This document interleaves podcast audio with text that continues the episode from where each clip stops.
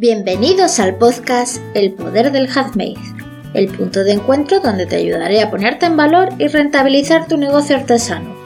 Yo soy Mara Rodríguez, consultora de marca personal y experta en marketing digital y redes sociales. Amante y fiel defensora del scrap y el lettering como forma de desconexión del bullicio y reconexión con uno mismo. Sube el volumen y vamos al lío. En el episodio de hoy te voy a hablar de la coherencia de la marca personal handmade. Si buscamos la definición de coherencia nos encontramos con lo siguiente. Conexión, relación o unión de unas cosas con otras. Actitud lógica y consecuente con los principios que se profesan. Estas definiciones podemos extrapolarlas a nuestra marca personal. Hasta aquí seguramente no te he contado nada nuevo, así que vamos a seguir. ¿No te ha pasado alguna vez que una marca o persona dice algo pero hace lo contrario con sus acciones? No está siendo coherente y por eso pierde la credibilidad y la confianza de sus seguidores. Entonces, ¿qué es la coherencia de marca? Una marca personal que vende sus productos y o servicios proyecta una serie de valores y principios que son percibidos por sus clientes, creando así una imagen de nuestra marca en su interior. Si están en consonancia con lo que decimos y hacemos, conectarán con nosotros y nos comprarán. Todo suma. Todo lo que se dice, se hace o se muestra sirve para que el consumidor se haga una imagen sobre nosotros como marca. Todo esto es lo que forma nuestra reputación. Por todo esto, además, debemos ser fieles a nuestros principios y mantener nuestra coherencia de marca si queremos que nuestro negocio perdure en el tiempo. Pero, ¿por dónde empezar? Nuestra marca personal handmade tiene que tener una estrategia detrás para que funcione. Además, debe ser una extensión de nosotros, ya que somos la cara visible de la misma. Podemos definir distintos elementos que serán el punto de partida para empezar a comunicar. El primer elemento sería la diferenciación de una marca artesana. La diferenciación de tu marca artesana es el primer punto fundamental a trabajar. En general, los mercados en los que trabajamos están completamente saturados, lo que se traduce en una gran competencia.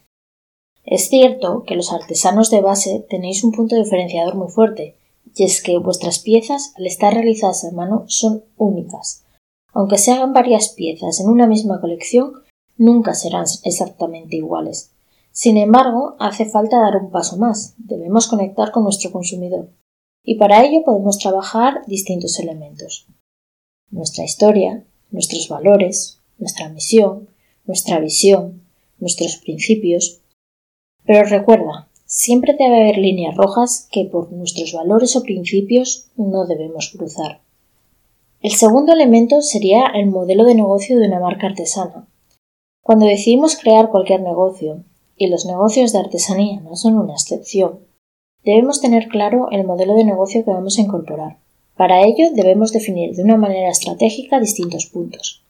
Las actividades que vamos a llevar a cabo, los recursos que vamos a necesitar, la propuesta única de valor, el tipo de relación que vamos a tener con nuestro cliente, la forma de vender y distribuir nuestros productos, los segmentos del mercado a los que nos dirigimos, la manera de monetizar y los costes que tenemos, entre otros.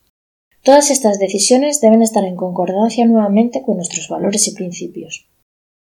El tercer elemento sería la comunicación de una marca artesana.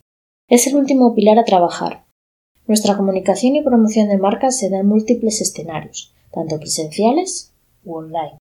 Es por eso sumamente importante que todo lo que se diga y haga siga una misma línea coherente. Por último, vamos a hablar sobre los elementos a tener en cuenta para la coherencia de nuestra marca. Para ya finalizar, os voy a enseñar una expresión matemática que creo que resume muy bien los elementos que debemos tener en cuenta a la hora de ser coherentes con nuestra marca. Lo que dices, más cómo lo dices, más lo que muestras, tiene que ser igual a lo que eres. Si sigues esta expresión matemática, vas a ser coherente. Y hasta aquí el episodio de hoy.